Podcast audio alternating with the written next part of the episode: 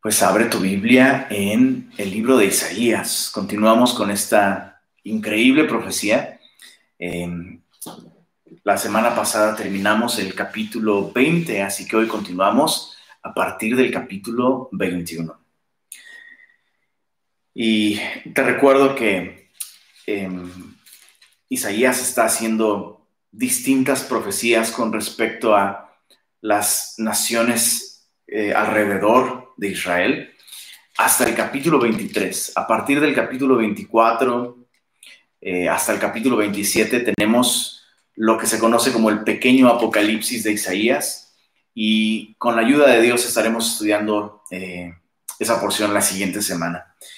Pero el día de hoy capítulos 21 al 23 y dice así desde Isaías 21, verso 1, profecía sobre el desierto del mar, como torbellino del Negev Así viene del desierto, de la tierra horrenda. Visión dura me ha sido mostrada.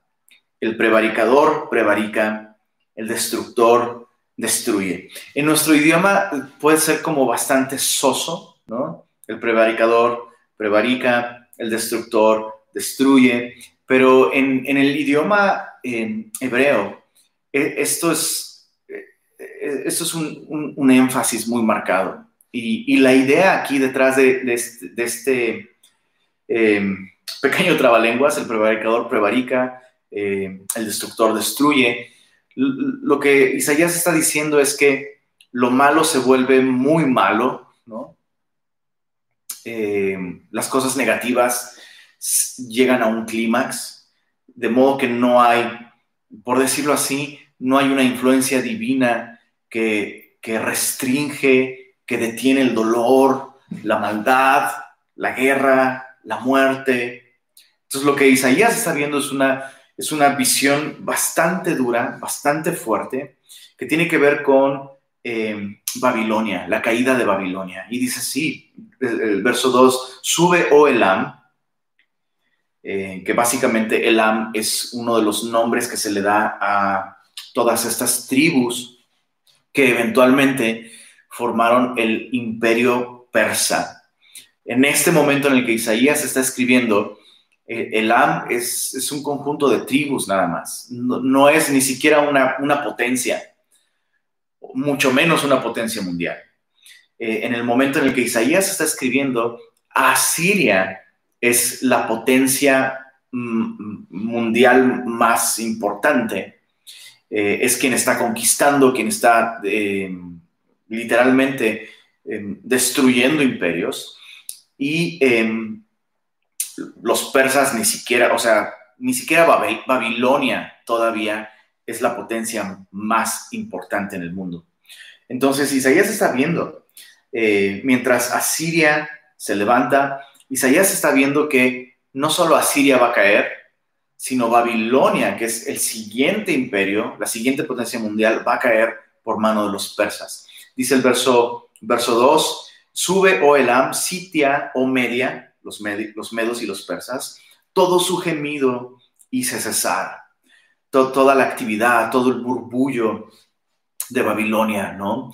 Eh, que tenía tantísima actividad económica, financiera, cultural, etcétera, etcétera. Todo eso va a acabar, dice el Señor. Verso 3, por tanto, mis lomos se han llenado de dolor esas son palabras de Isaías. Angustias se apoderaron de mí como angustias de mujer de parto. Me agobié oyendo y al ver me he espantado. Se pasmó mi corazón.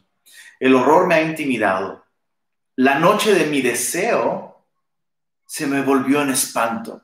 Entonces Isaías dice, bueno, yo, yo, yo he podido ver por, por las revelaciones del Señor que Asiria va a llevar cautivo al reino del norte, pero al reino del sur, donde Isaías está profetizando en Judá, en el reino de Judá, es Babilonia quien nos va a llevar cautivos. Y va a haber, va a haber mucha muerte, va a haber destrucción, Jerusalén va a quedar completamente arrasada. Y por eso Isaías dice, la noche de mi deseo, o sea, claro que yo deseo ver cómo Dios trae retribución a Babilonia, ¿no? Pero cuando por fin el Señor me, me permite ver la caída de Babilonia, la noche de mi deseo se volvió en espanto. Y, y esto nos habla del corazón de Isaías como un ejemplo que nosotros debemos imitar. ¿Sabes? O sea, tristemente a los cristianos se les conoce por repartir juicios a diestra y siniestra y anunciar el juicio y la condenación. Y no me malentiendas, la Biblia, la Biblia habla demasiado del juicio de Dios sobre este mundo y es imposible predicar las buenas noticias sin predicar las malas noticias. Pero no solo necesitamos tener una voz profética en este mundo, es decir, hablar de parte de Dios a un mundo perdido necesitamos también tener, no solamente, repito, una voz profética hablando de parte de Dios, necesitamos tener un corazón de profeta. Y, vemos en Isaías este ejemplo maravilloso de alguien que fielmente anuncia el juicio que está por venir, pero lo hace con un corazón roto, con un corazón que se duele, Em, necesitamos eso nosotros también. Isaías dice, el verso 4, se pasmó mi corazón, el horror me ha intimidado, la noche de mi deseo se, se me volvió espanto. Isaías 21, 5. Isaías describe cómo va a ser la caída de Babilonia. Y dice en el verso 5, poned la mesa, extienden tapices, comen, beben, levantaos, oh príncipe, oh príncipes, ungid el escudo ¿Qué es lo que Isaías está viendo? Isaías está viendo al rey Belsasar. Eh, todo esto se describe en Daniel capítulo 5. Daniel, en el capítulo 5 de su libro, registra no proféticamente, sino históricamente el cumplimiento de esta profecía. O sea, Daniel pudo ver cómo lo que Isaías profetizó se cumplió la misma noche en la que él fue llamado por Belsasar. Belsasar después de Nabucodonosor, em, em, fue, eh, eh, justamente en esta noche, interesante, em, en esa noche en la que se supo que los medos y los persas habían sitiado a Babilonia y perdón, Nabucodonosor, Belsasar, eh, con, un espíritu soberbio, altivo, excesivamente confiado en, la muralla de la ciudad de Babilonia, que era de un espesor tal que carruajes podían literalmente transitar por encima del muro de la ciudad. O sea, era un muro bastante, bastante grueso. Su fuerza militar era impresionante, ¿no? Y Belsasar, en lugar de temer, en lugar de por lo menos ser prudente, dijo, no, estoy tan seguro que no pueden, no pueden hacernos nada, ¿no? que en lugar de preocuparnos por esto, vamos a hacer un banquete mientras los medos y los persas sitian Babilonia. Entonces Belsasar mandó a hacer esta, eh, eh, este banquete. Algunos incluso sugieren que no solo fue un simple banquete, sino literalmente fue una borrachera impresionante. Y, en, su, en, su afán de burlarse de, de los dioses a los que él había conquistado o Babilonia había conquistado por medio de su ejército, manda a traer los vasos que habían sido consagrados al servicio de Jehová. Se manda a traer estos vasos que estuvieron en el templo y comienza a beber en ellos, profanando, burlándose de Jehová, entre otros muchos dioses que seguramente eh, estaba blasfemando eh, Y en medio de todo esto aparece una mano que escribe en la pared palabras que el rey no puede comprender. Entonces Belsasar eh, manda a traer adivinos, manda traer sabios, nadie puede dar la, interpretación de la escritura en la pared y alguien le cuenta de Daniel. Entonces Daniel va, Daniel le, lee la inscripción en la pared, Mene, Mene, Tekel, ha sido pesado y ha sido hallado falto. En otras palabras, tú te las das de muy, muy, ¿no? que tú puedes desafiar a cualquier Dios, que tú puedes desafiar a cualquier ejército y Dios ya te, ya te pesó y no pesas lo que tú aseguras que pesas. En otras palabras, eh, vas, a, vas a caer esta noche, básicamente. Vas a subir al ring contra el Señor y no tienes el peso para hacerle frente, así que vas a caer.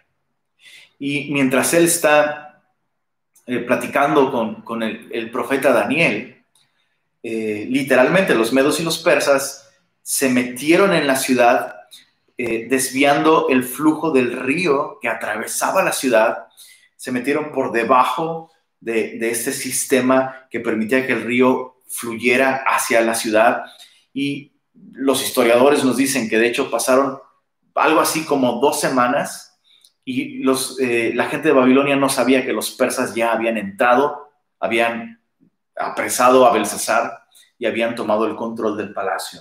Entonces, mientras él está con esta excesiva confianza, los medos y los persas entraron y conquistaron Babilonia. Dice el verso 6, Isaías 21, verso 6, porque el Señor me dijo así, ve, pon centinela, que haga saber lo que vea. Y vio hombres montados, jinetes de dos en dos, montados sobre asnos, montados sobre camellos, y miró más atentamente y gritó como un león. Señor, sobre la atalaya estoy yo continuamente de día y las noches enteras sobre mi guardia. Y he aquí, vienen hombres montados, jinetes de dos en dos. Después habló y dijo, el atalaya, el atalaya, volvió a hablar y dijo, cayó, cayó Babilonia y todos los ídolos de sus dioses quebrantó en tierra. Oh pueblo mío, trillado y aventado, os he dicho lo que oí de Jehová de los ejércitos, Dios de Israel. Básicamente Isaías lo que está diciendo es, em, pueblo mío, Asiria no nos va a llevar cautivos, pero Babilonia nos va a llevar cautivos. Y eventualmente Babilonia va a caer porque Dios es fiel, Dios va a permitir que nosotros volvamos, ¿no? Pero viene una disciplina por parte del Señor para nosotros y aunque Babilonia va a caer, nosotros como pueblo seremos trillados, seremos aventados. Recuerda que, este acto de trillar em, consistía en separar eh, todas las hojarascas ¿no? Eh, del grano, las cáscaras del grano. Entonces, Isaías lo que está diciendo es, así como el trigo se avienta y el viento viene y se lleva todo lo que no es el grano y cae solamente lo que es grano, así sucederá con el pueblo, con, el reino de Judá. El Señor nos va a trillar y nos va a aventar. Y todos aquellos que no han confiado en el Señor, o sea, el Señor va a purificar a su pueblo para que quede lo único que verdaderamente es grano. Verso 11. Profecía sobre Duma, eh, básicamente, Duma eh, es un juego de palabras que Isaías está usando y se está refiriendo a Edom o Esaú. Duma eh, significa, básicamente significa silencioso, pero repito, es un juego de palabras.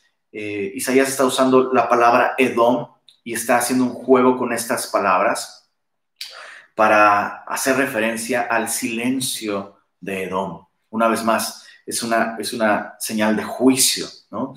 Eh, profecía sobre Duma. Me dan voces de Seir.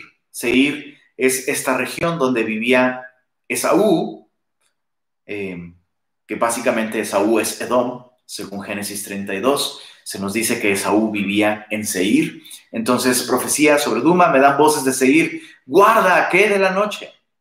Guarda, ¿qué de la noche? Entonces, todo esto está muy oscuro, Asiria está levantándose, ¿qué va a pasar? Todo esto está terrible.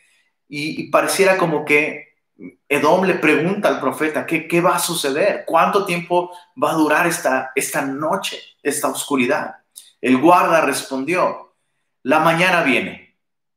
En otras palabras, Asiria va a caer. No, no, no es para siempre esto. Asiria va a caer. La mañana viene y después la noche. Entonces, en otras palabras, va a caer a Siria. Entonces, eh, se acabó la noche, pero mm, luego va a venir una noche más. Se va a levantar Babilonia. Y, termina esta profecía tan cortita con, con esta invitación tan interesante. Preguntad si queréis. Preguntad. Volved. Venid. Y me encanta cómo esto refleja el corazón del Señor, que constantemente nos invita a venir a Él, pedir de Él consejo, pedir de Él dirección, pedir de Él perspectiva, entendimiento. El Señor, el Señor nunca nos cierra la puerta, ¿sabes? Eh, esa invitación tan interesante me recuerda las palabras de Jesús que dijo, todo el que pide, recibe, todo el que toca, se le abre, todo el que busca, encuentra. Entonces la pregunta para nosotros es, ¿qué tanto estamos buscando del Señor? Porque no es el Señor el que limita su gracia, no es el Señor el que limita su sabiduría, no es el Señor el que limita su paz, su poder en nuestra vida, somos nosotros. ¿Por qué? Porque no buscamos, porque no tocamos, porque no velamos a sus puertas, ¿no? porque no venimos, no volvemos al Señor. Entonces, interesante que en medio de todo esto que está sucediendo, eh, los, los, descendientes de Saúl preguntan al Señor, ¿qué, ¿qué de la noche? Y el Señor les contesta, bueno, viene el día, pero luego va a venir otra noche, una vez más. Y, y una vez más los invito, dice el Señor, a que pregunten. Si quieren, si quieren, pregunten, vuelvan, vengan, dice el Señor. Hermosa invitación del Señor. Verso 13, profecía sobre Arabia. En el bosque pasaréis la noche en Arabia. La región de la que está hablando el profeta de ninguna manera es una región boscosa. Eh, Arabia no se caracteriza por bosques. Más bien, esta palabra que se traduce como bosque en nuestras Biblias eh, es una palabra que literalmente significa espesura y probablemente sigue hablando de la espesura de la noche, ¿no? Porque dice, profecía sobre Arabia, en la espesura pasaréis la noche en Arabia, oh caminantes de Dedán. Dedán es una de estas dos familias principales que conforman eh, toda esta etnia de los árabes, ¿no? Seba y Dedán son como las, las dos familias principales eh, que conforman a toda la familia árabe, según Génesis 10. Eh, salir a encontrar al sediento, llevadle agua, moradores de tierra de tema, socorred con pan al que huye. Está describiendo el profeta cómo los árabes van a huir ante Asiria. Y, y el profeta invita a todos aquellos que, que se topen con un árabe que va huyendo. Interesante, interesante. Una vez más, vemos la compasión que debe despertar en aquellos que conocen al Señor. La compasión que debe despertar cuando vemos el dolor alrededor de nosotros, el juicio de Dios, aun cuando, cuando, cuando Dios juzga en justicia. La Biblia nos dice que Dios no se complace en la muerte del impío. Dios no se complace en la muerte del impío. Dios tampoco se complace en la injusticia. Y, el amor, la Biblia nos dice en 1 Corintios 13, no se goza de la injusticia, sino de la verdad, de la rectitud, de lo correcto. Entonces, para nosotros es complicado entender estos aspectos del carácter de Dios, porque nosotros estamos rotos, porque nosotros estamos caídos, nosotros no amamos perfectamente, eh, nuestro amor no es justo como el amor de Dios, nuestro amor no es verdadero como el amor de Dios, pero el amor de Dios sí lo es, el amor de Dios es perfecto. Y Dios en su amor, Dios en su amor juzga el pecado, pero no se complace en la muerte del impío. Por eso es que Dios siempre, Dios siempre ha tenido las puertas de la comunión con Él, las puertas del perdón, Dios ha tenido siempre esas puertas abiertas para todos. Y vemos en todo el Antiguo Testamento, incluso cuando la nación de Israel entró a tomar posesión de la tierra prometida, y la primera ciudad de la tierra prometida que cayó fue Jericó. Y sorprendentemente, en esa ciudad, una mujer y toda su familia encontraron salvación y redención y perdón y una vida nueva por confiar en Jehová. Y estoy hablando de Rahab la ramera. Interesante, ¿no? Interesante. Aún en su época, Rahab seguramente no era vista como una buena persona, aún en su, en su propio contexto cultural, y sin embargo es ella quien alcanzó salvación. Y tenemos muchos ejemplos en el Antiguo Testamento de cómo gente que no era parte del pueblo de Dios alcanzaba misericordia por medio de la fe en el Dios de Israel. Entonces, Dios no se complace en la muerte del impío, de ninguna manera.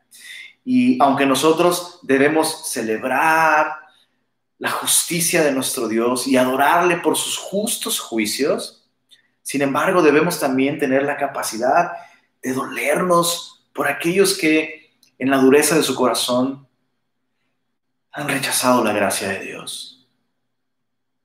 Y vemos al profeta invitando a esto, ¿no? Salir a encontrar al, sediento, llevarle agua a moradores de tierra de tema, socorrer al, con pan al que huye, porque ante la espada huye, ante la espada desnuda, ante el arco antesado, ante el peso de la batalla, porque así me ha dicho Jehová, de aquí a un año, semejante a años de jornalero, toda la gloria de Cedar será deshecha.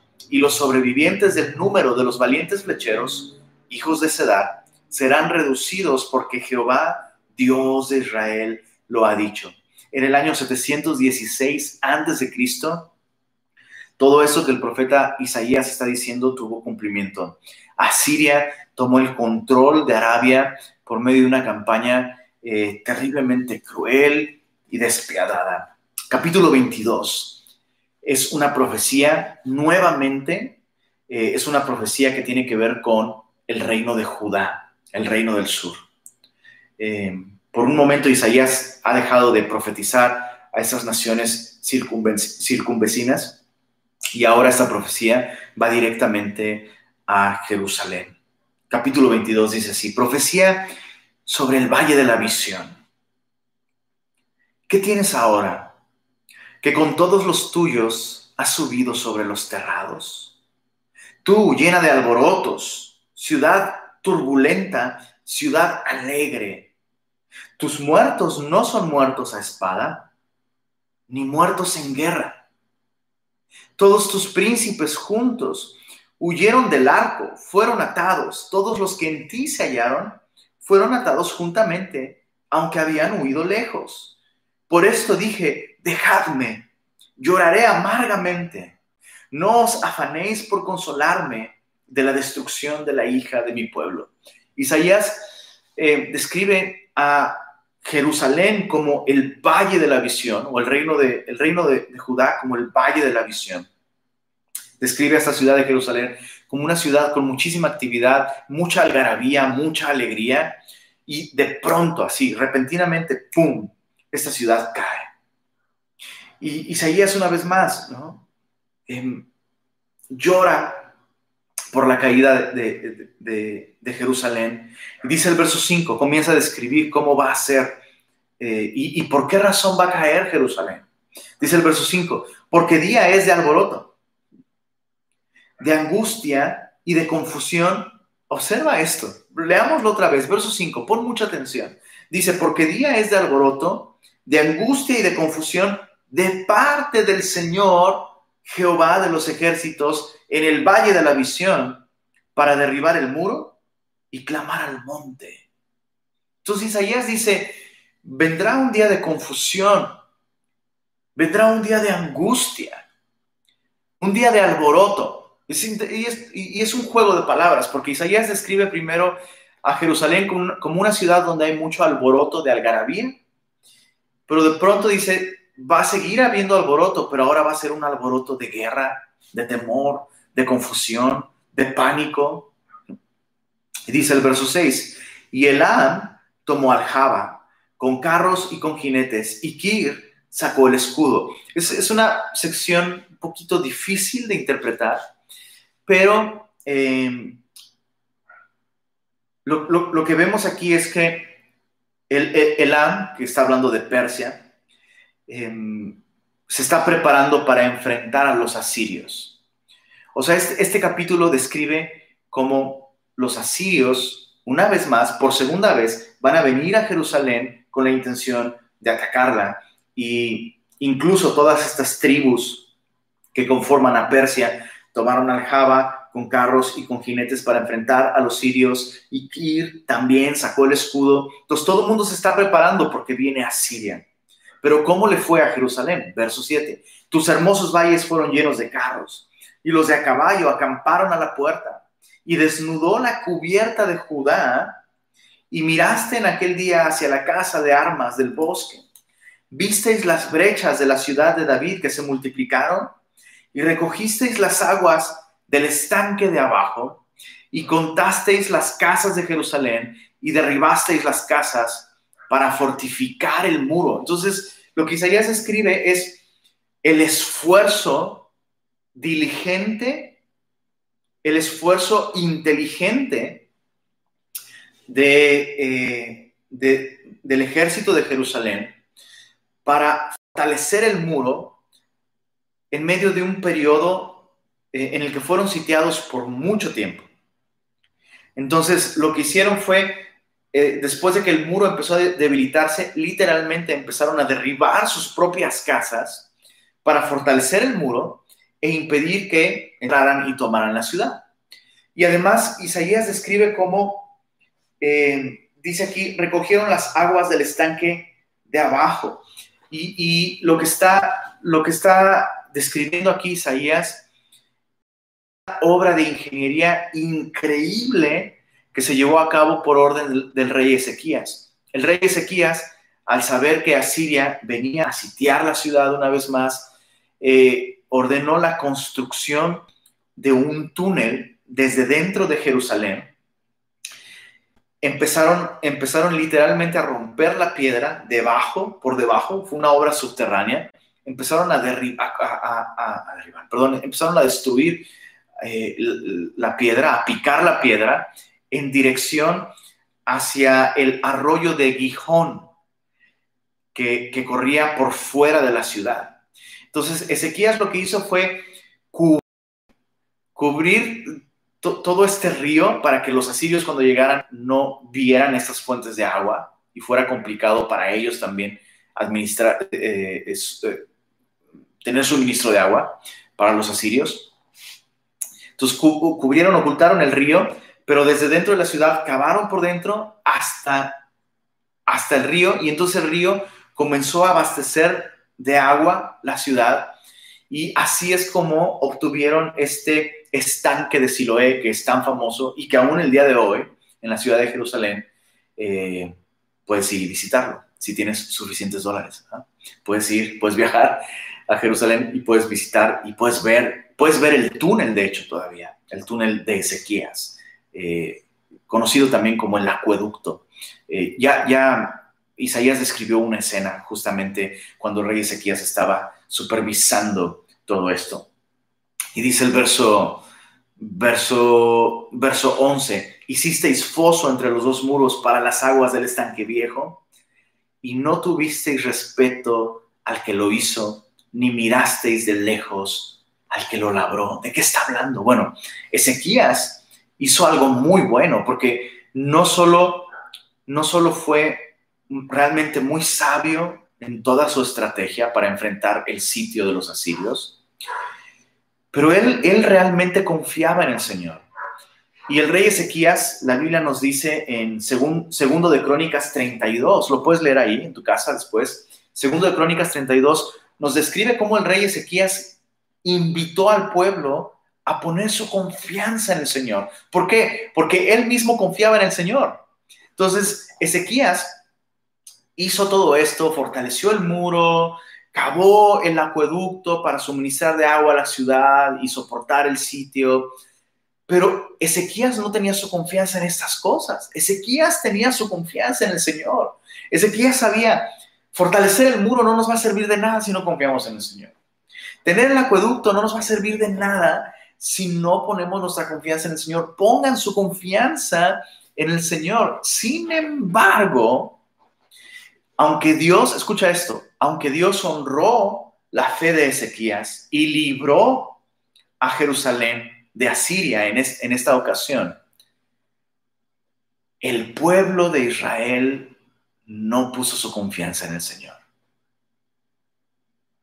Y es justamente lo que se escribe aquí. Dice el verso, verso 11. Hicieron todas estas cosas. Fortificaron el muro, eh, suministraron de agua al estanque viejo, pero no tuvieron respeto al que lo hizo. Es decir, Ezequías los invita a confiar en el Señor.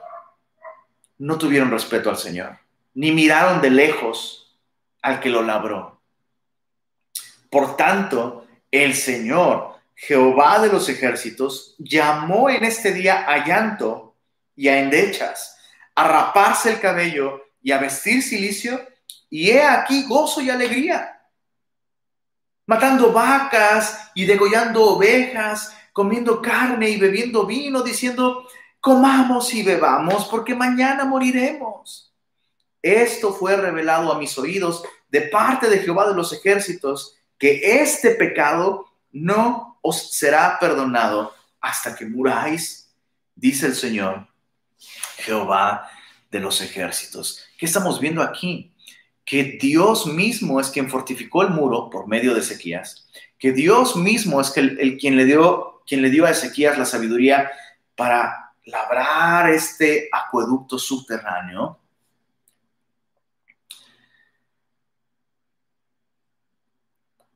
Pero Israel lejos de reconocer, el Señor ha sido tan bueno con nosotros.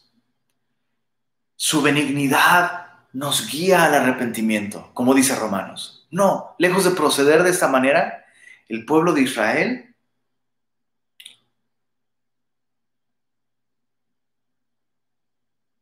no se arrepintió.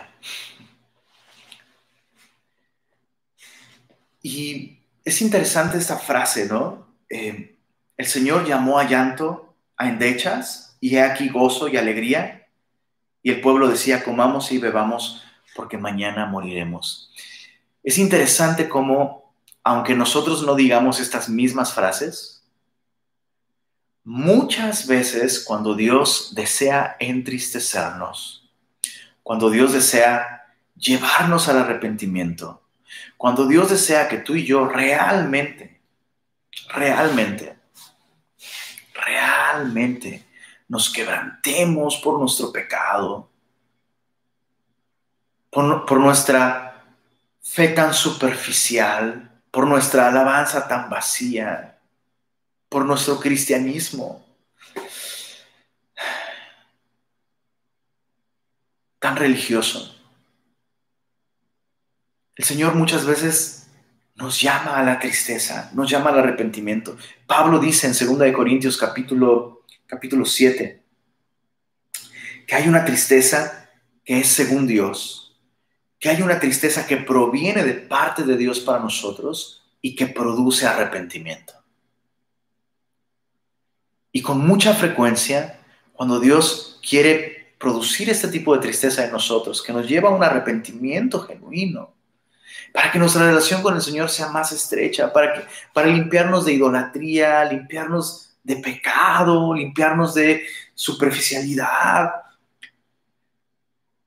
Nosotros apagamos esa voz del Señor que nos invita a ver las razones por las cuales deberíamos entristecernos y apagamos esa, esa voz que nos invita a la tristeza con entretenimiento, con vacaciones, con compras, con amigos, con coinonía, ¿no?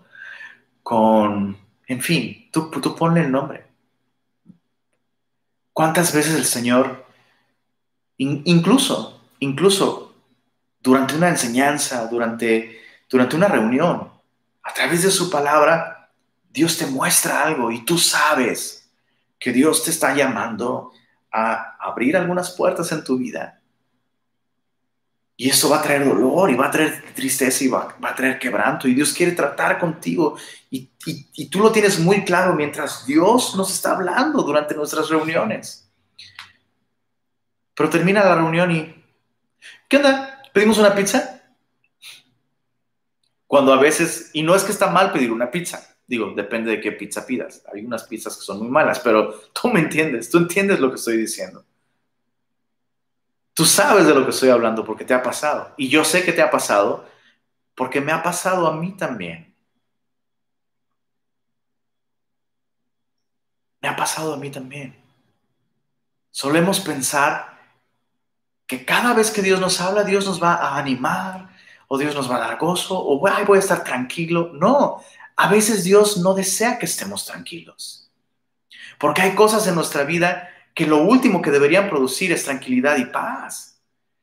Hay incredulidad, hay pecado, hay, en fin, rebeldía, idolatría.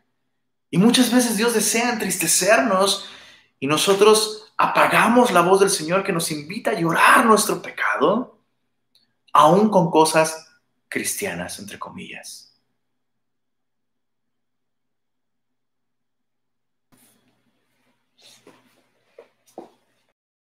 De hacer eso es que al huir de esta convicción de pecado que el Señor quiere regalarnos, porque la convicción de pecado no es algo que tú y yo podemos producir. El Señor nos invita a recibir esa convicción. Pero cuando tú y yo nos negamos a recibir esta convicción de pecado, no, no, yo estoy bien, yo estoy bien, uh, gloria a Dios, amén, aleluya, yo estoy bien, gloria a Dios, en victorioso, en victoria, hermano. Lo que sucede con esto es que nos negamos la posibilidad de que Dios limpie nuestro pecado y renueve nuestro corazón. Y si no permitimos que Dios limpie nuestro pecado, ¿qué es, qué es lo que queda para nosotros? ¿qué es lo que queda para nosotros? Nuestra relación con el Señor se trunca. El pecado crece en nuestra vida y termina destruyéndonos. Aquellos que han confiado verdaderamente en el Señor pueden llegar a una condición tan endurecida en su corazón que el pecado vuelve a dominar sus vidas. Y lo, único que, que queda por hacer en un caso semejante es que Dios llama a tales cristianos a casa. Cuando un cristiano se endurece de tal manera y sigue resistiendo el testimonio del Espíritu, endureciendo el corazón, negándose a venir y recibir eh, eh, el arrepentimiento. Y el pecado toma control de nosotros, lo único que queda es que el Señor nos lleve a casa aún antes de tiempo. Por eso Pablo dice que cuando no discernimos el cuerpo del Señor, juicio comemos y bebemos para nosotros mismos. Y por eso dice Pablo, hay muchos debilitados entre vosotros y aún muchos duermen.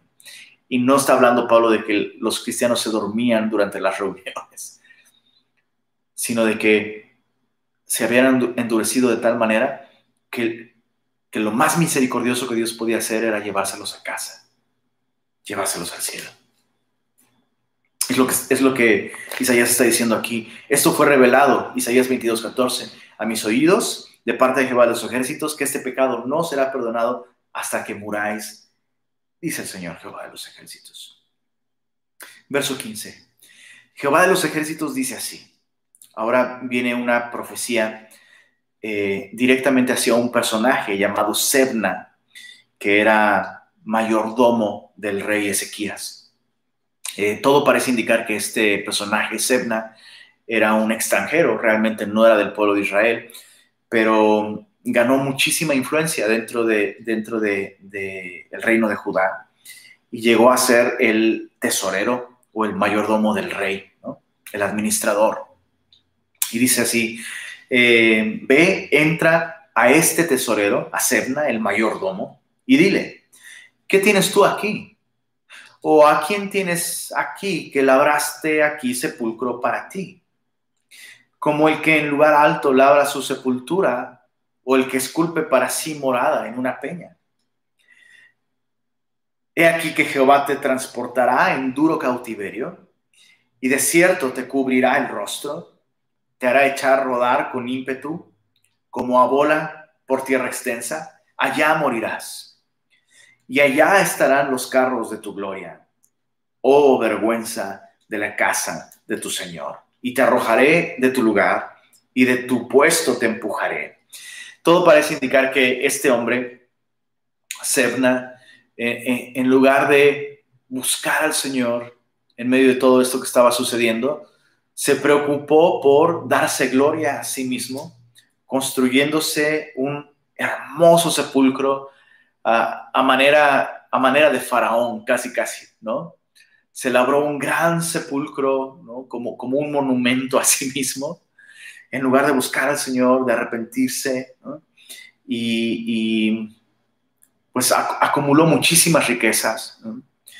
Entonces, en, lugar de, en lugar de realmente aprovechar este lugar de respeto, de honra, de influencia que tenía dentro de eh, el reino en Judá, este hombre estaba edificando su propio reino. Y Dios le dice, es una vergüenza. Es una vergüenza.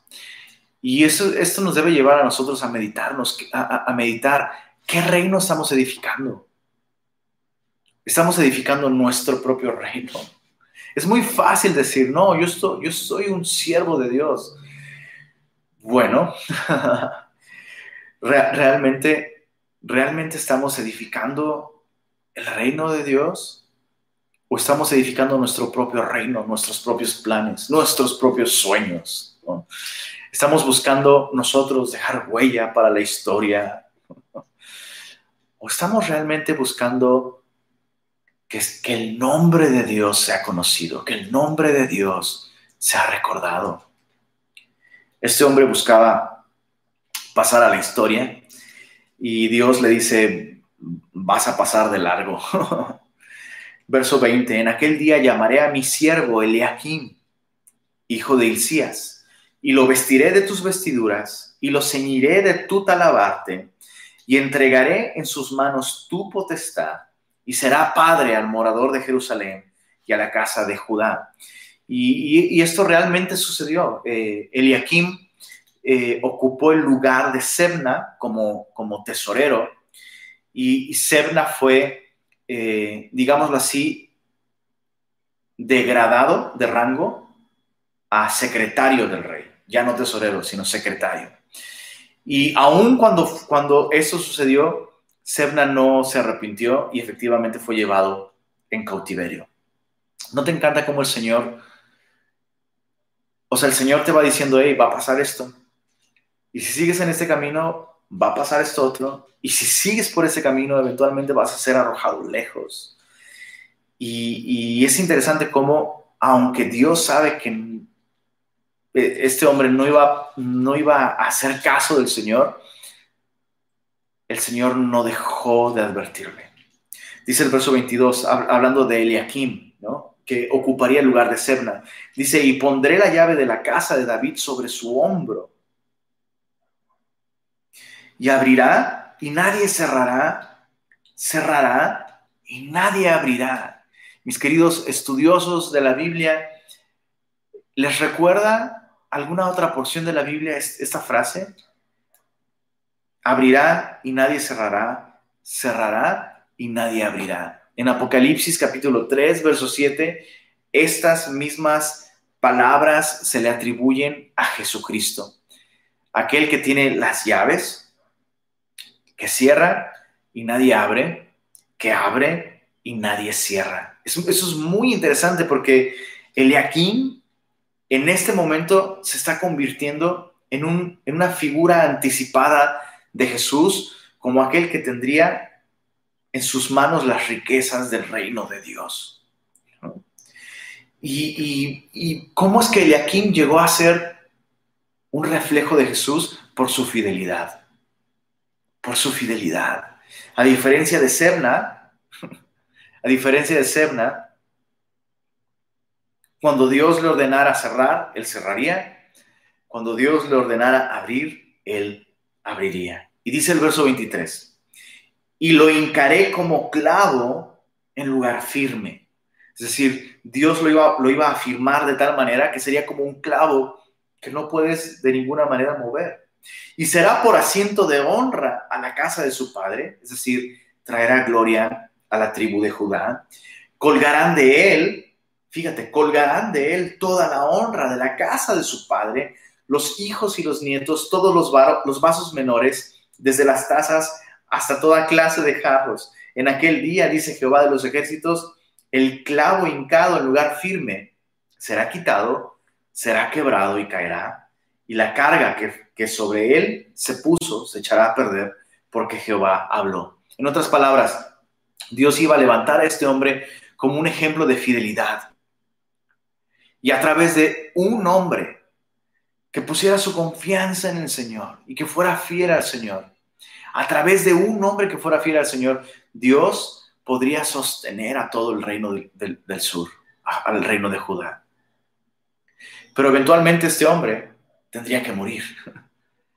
Y en el momento en que este hombre muriera, todo lo que se ganó se iba a perder. Y, esto me, por un lado, me sigue apuntando a Jesús, que fue, que fue clavado, no como un clavo, sino fue clavado con clavos en un madero. Y de su obra en la cruz dependemos todos nosotros. Pero hay una aplicación para nosotros también. Es impresionante lo mucho que Dios puede lograr con una persona que es fiel al Señor. Capítulo 23 es la última profecía eh, de Isaías a las regiones vecinas y esta es una profecía sobre Tiro, que es esa ciudad fenicia.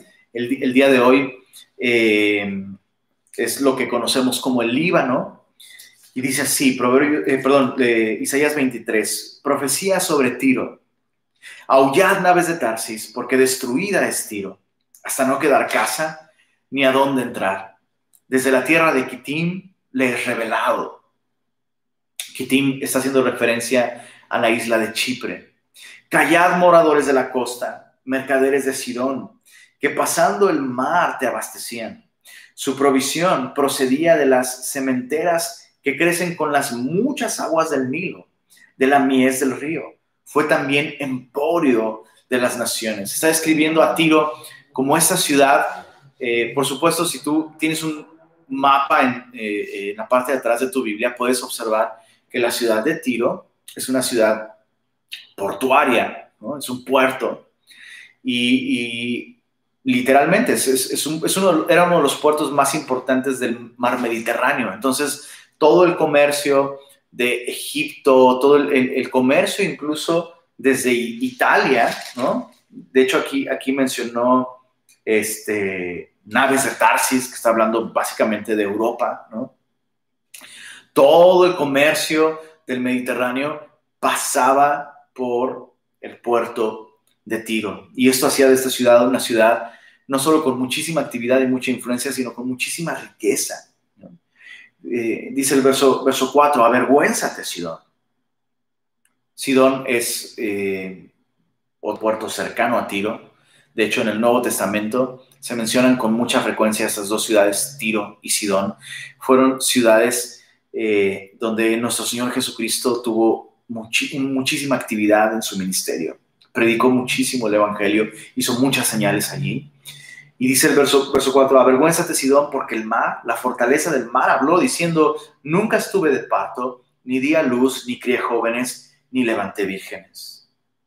Cuando llegue la noticia a Egipto, tendrán dolor de las nuevas de Tiro. Pasaos a Tarsis también, aullad moradores de la costa.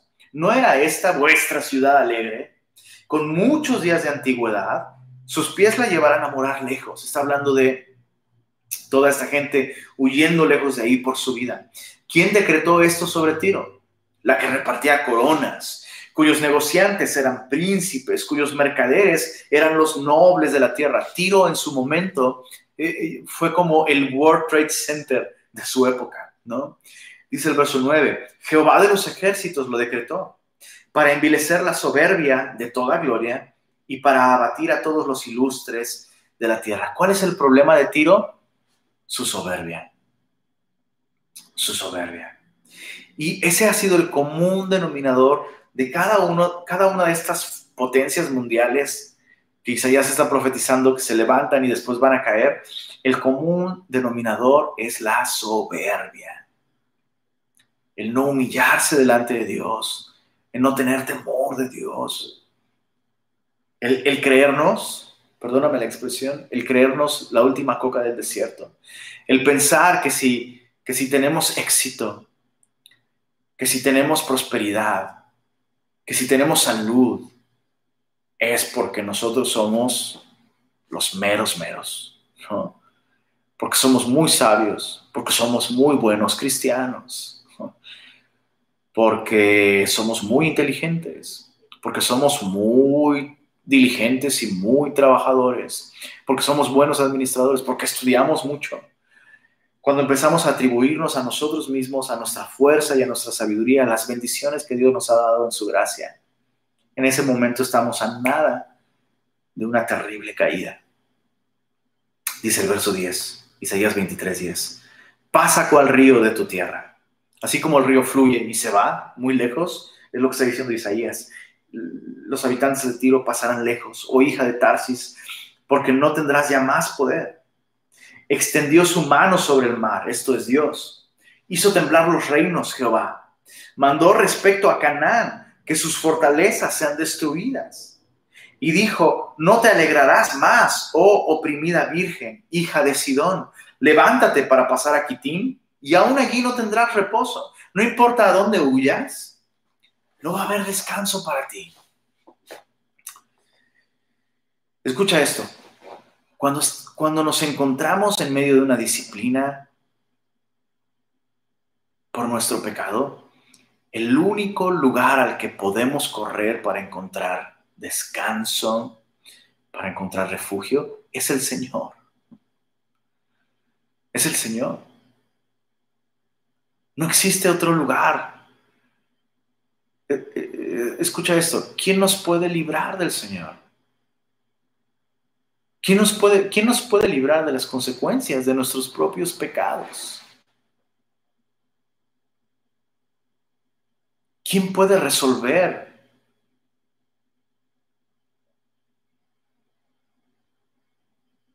nuestro corazón? ¿Quién puede reparar nuestro corazón? ¿Quién puede realmente darnos una vida nueva? Solo el Señor. Cuando Dios trata con nosotros, a dónde vayas, si no corres al Señor, no vas a encontrar descanso. No vas a encontrar reposo. Verso 13. Mira la tierra de los caldeos este pueblo no existía. Asiria la fundó para los moradores del desierto. Levantaron sus fortalezas, edificaron sus palacios. Él la convirtió en ruinas. Aullad naves de Tarsis, porque destruida es vuestra fortaleza. Acontecerá en aquel día que Tiro será puesta en olvido por 70 años. Mira este, como días de un rey. Después de los 70 años, cantará Tiro canción como de ramera. Entonces, describe a la ciudad de Tiro como una hermosa mujer que tiene muchos pretendientes y todo el mundo quiere su atención, hacer negocios con ella. Pero después dice, yo te voy a destruir, por 70 años vas a estar destruida y después voy a permitir que vuelvas a levantar tu, tu canción, que vuelvas a cortejar, ¿no? Eh, con, todas las economías del mundo. Y dice así, dice el verso, verso 16, toma arpa, rodea la ciudad, oh ramera olvidada, haz buena melodía, reitera la canción para que seas recordada. Y acontecerá que al fin de los 70 años visitará Jehová a Tiro y volverá a comerciar y otra vez fornicará con todos los reinos del mundo sobre la faz de la tierra. Dios le da la oportunidad a Tiro de volver a edificarse, de volver a funcionar, y Tiro no aprendió la lección. En lugar de adorar al Señor, de buscar al Señor, toda esta prosperidad le hizo daño. Y escucha esto, uno podría decir, si Dios sabe que esa prosperidad le iba a hacer daño, porque Dios permitió que fuera próspera? Pero no es culpa del Señor, eso es, culpa de Tiro. Y eso es algo que tú y yo debemos comprender. La prosperidad es muy peligrosa, por supuesto, pero el problema no está en la prosperidad, el problema está en nuestros corazones. El problema está en nuestros corazones. Entonces tenemos que constantemente, constantemente evaluar dónde está nuestro corazón. Dice el verso 18, pero sus negocios y ganancias serán consagrados a Jehová. No se guardarán ni, ni se atesorarán, porque sus ganancias serán para los que estuvieren delante de Jehová, para que coman hasta saciarse y vistan espléndidamente. El, rey Salomón describe esto en su libro Eclesiastés, que él ha visto esto, es una realidad, Dios hace esto con mucha frecuencia, que las riquezas que amontona el impío, con mucha frecuencia las termina disfrutando el justo. Eh, y, bueno, hay una profecía en Ezequiel capítulo 26 que describe con mayor profundidad lo que sucedió con Tiro. Eh, efectivamente, eh, Nabucodonosor destruyó la ciudad de Tiro aproximadamente 13 años después de esta profecía. Babilonia destruyó eh, el puerto de Tiro, toda la ciudad, y 70 años después se volvió a edificar. Pero pasado cierto tiempo, eh, nuevamente fue destruida, pero ahora por Alejandro Magno, no, fue destruida y muchos años después se volvió a edificar la ciudad de Tiro, controlada principalmente por musulmanes. Y luego en, la Edad Media, en el tiempo de las cruzadas, eh, los cruzados tomaron control de la ciudad y mucho tiempo después eh, los musulmanes volvieron a tomar el control de la ciudad, pero ya que fue ocupada por, por, por, todos estos, eh, estos soldados de las cruzadas, consideraron que la ciudad estaba contaminada, impura, y destruyeron la ciudad y nunca más se volvió a edificar. Entonces el día de hoy hay una ciudad de Tiro, pero no se encuentra en la misma ubicación geográfica donde estaba la ciudad original.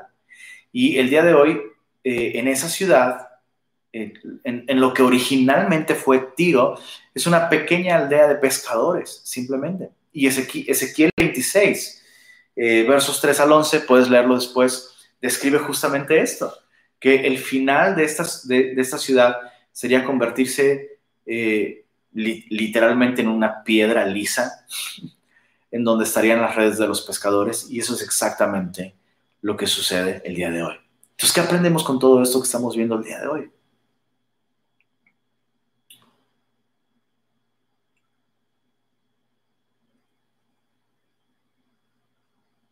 Lo único que podemos hacer cuando Dios nos llama al arrepentimiento y que puede terminar bien es arrepentirnos. Cuando, cuando Dios anuncia su disciplina, cuando Dios nos, nos está llamando a reconocer nuestro pecado, cuando Dios nos está llamando a alejarnos del pecado y volvernos a Él, muchas veces podemos ser como el pueblo, el, reino de Judá, que vemos que vienen, vienen, vienen estas dificultades que son enviadas por Dios para tratar con nosotros y decimos, vamos a pechugarle, hijo. Vamos a salir adelante, hombre. No, y hasta bien cristianos, ¿no? No, hombre, no, no, no vamos a levantarnos y con fe y vamos a edificar el muro y vamos a labrar un acueducto y vamos a salir de esta nombre y con fe.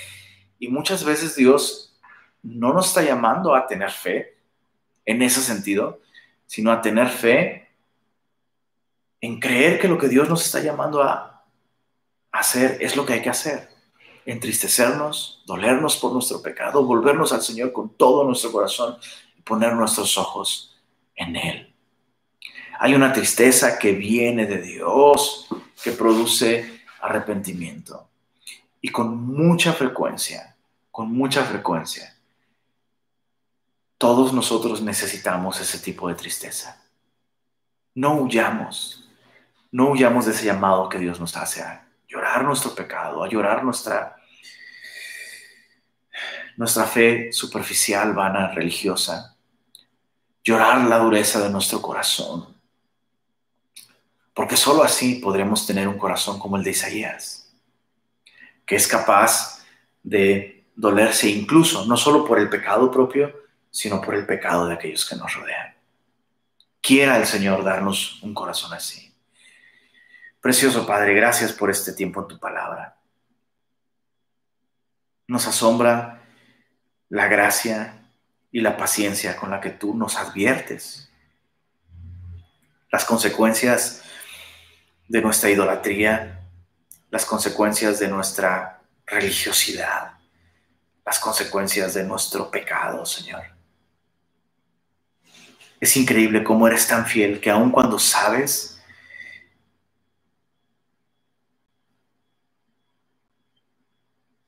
que no te vamos a escuchar, no por eso dejas de hablarnos, dejas de llamarnos, dejas de invitarnos a venir y estar a cuentas contigo, Señor.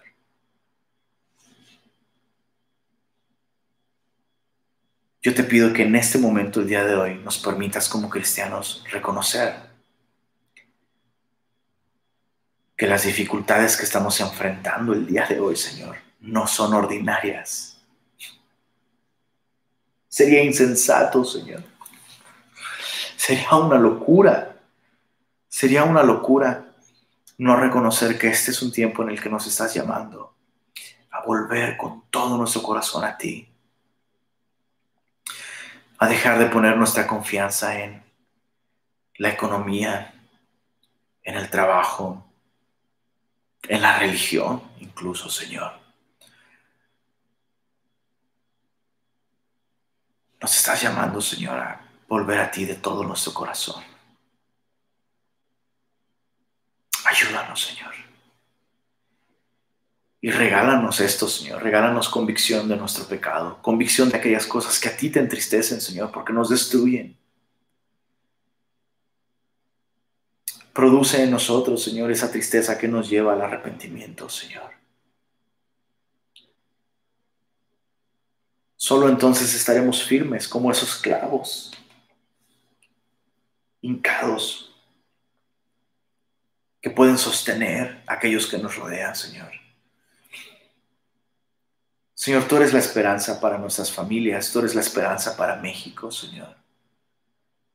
Pero puedes hacer mucho con uno solo en cada casa, Señor. Con uno solo que pueda realmente confiar en ti y llamar a otros a confiar en ti. Tú puedes traer tanta firmeza, Señor, en nuestra generación. Te rogamos que hagas esto con nosotros, Señor. Y gracias por el mensaje de Isaías. Gracias por mostrarnos que aunque eres un Dios que advierte sobre el juicio venidero, eres un Dios que sigue invitándonos a venir y estar a cuentas y recibir perdón, recibir salvación. Gracias por esto, Señor. Gracias por tu misericordia. Gracias por tu fidelidad, Señor. Amén.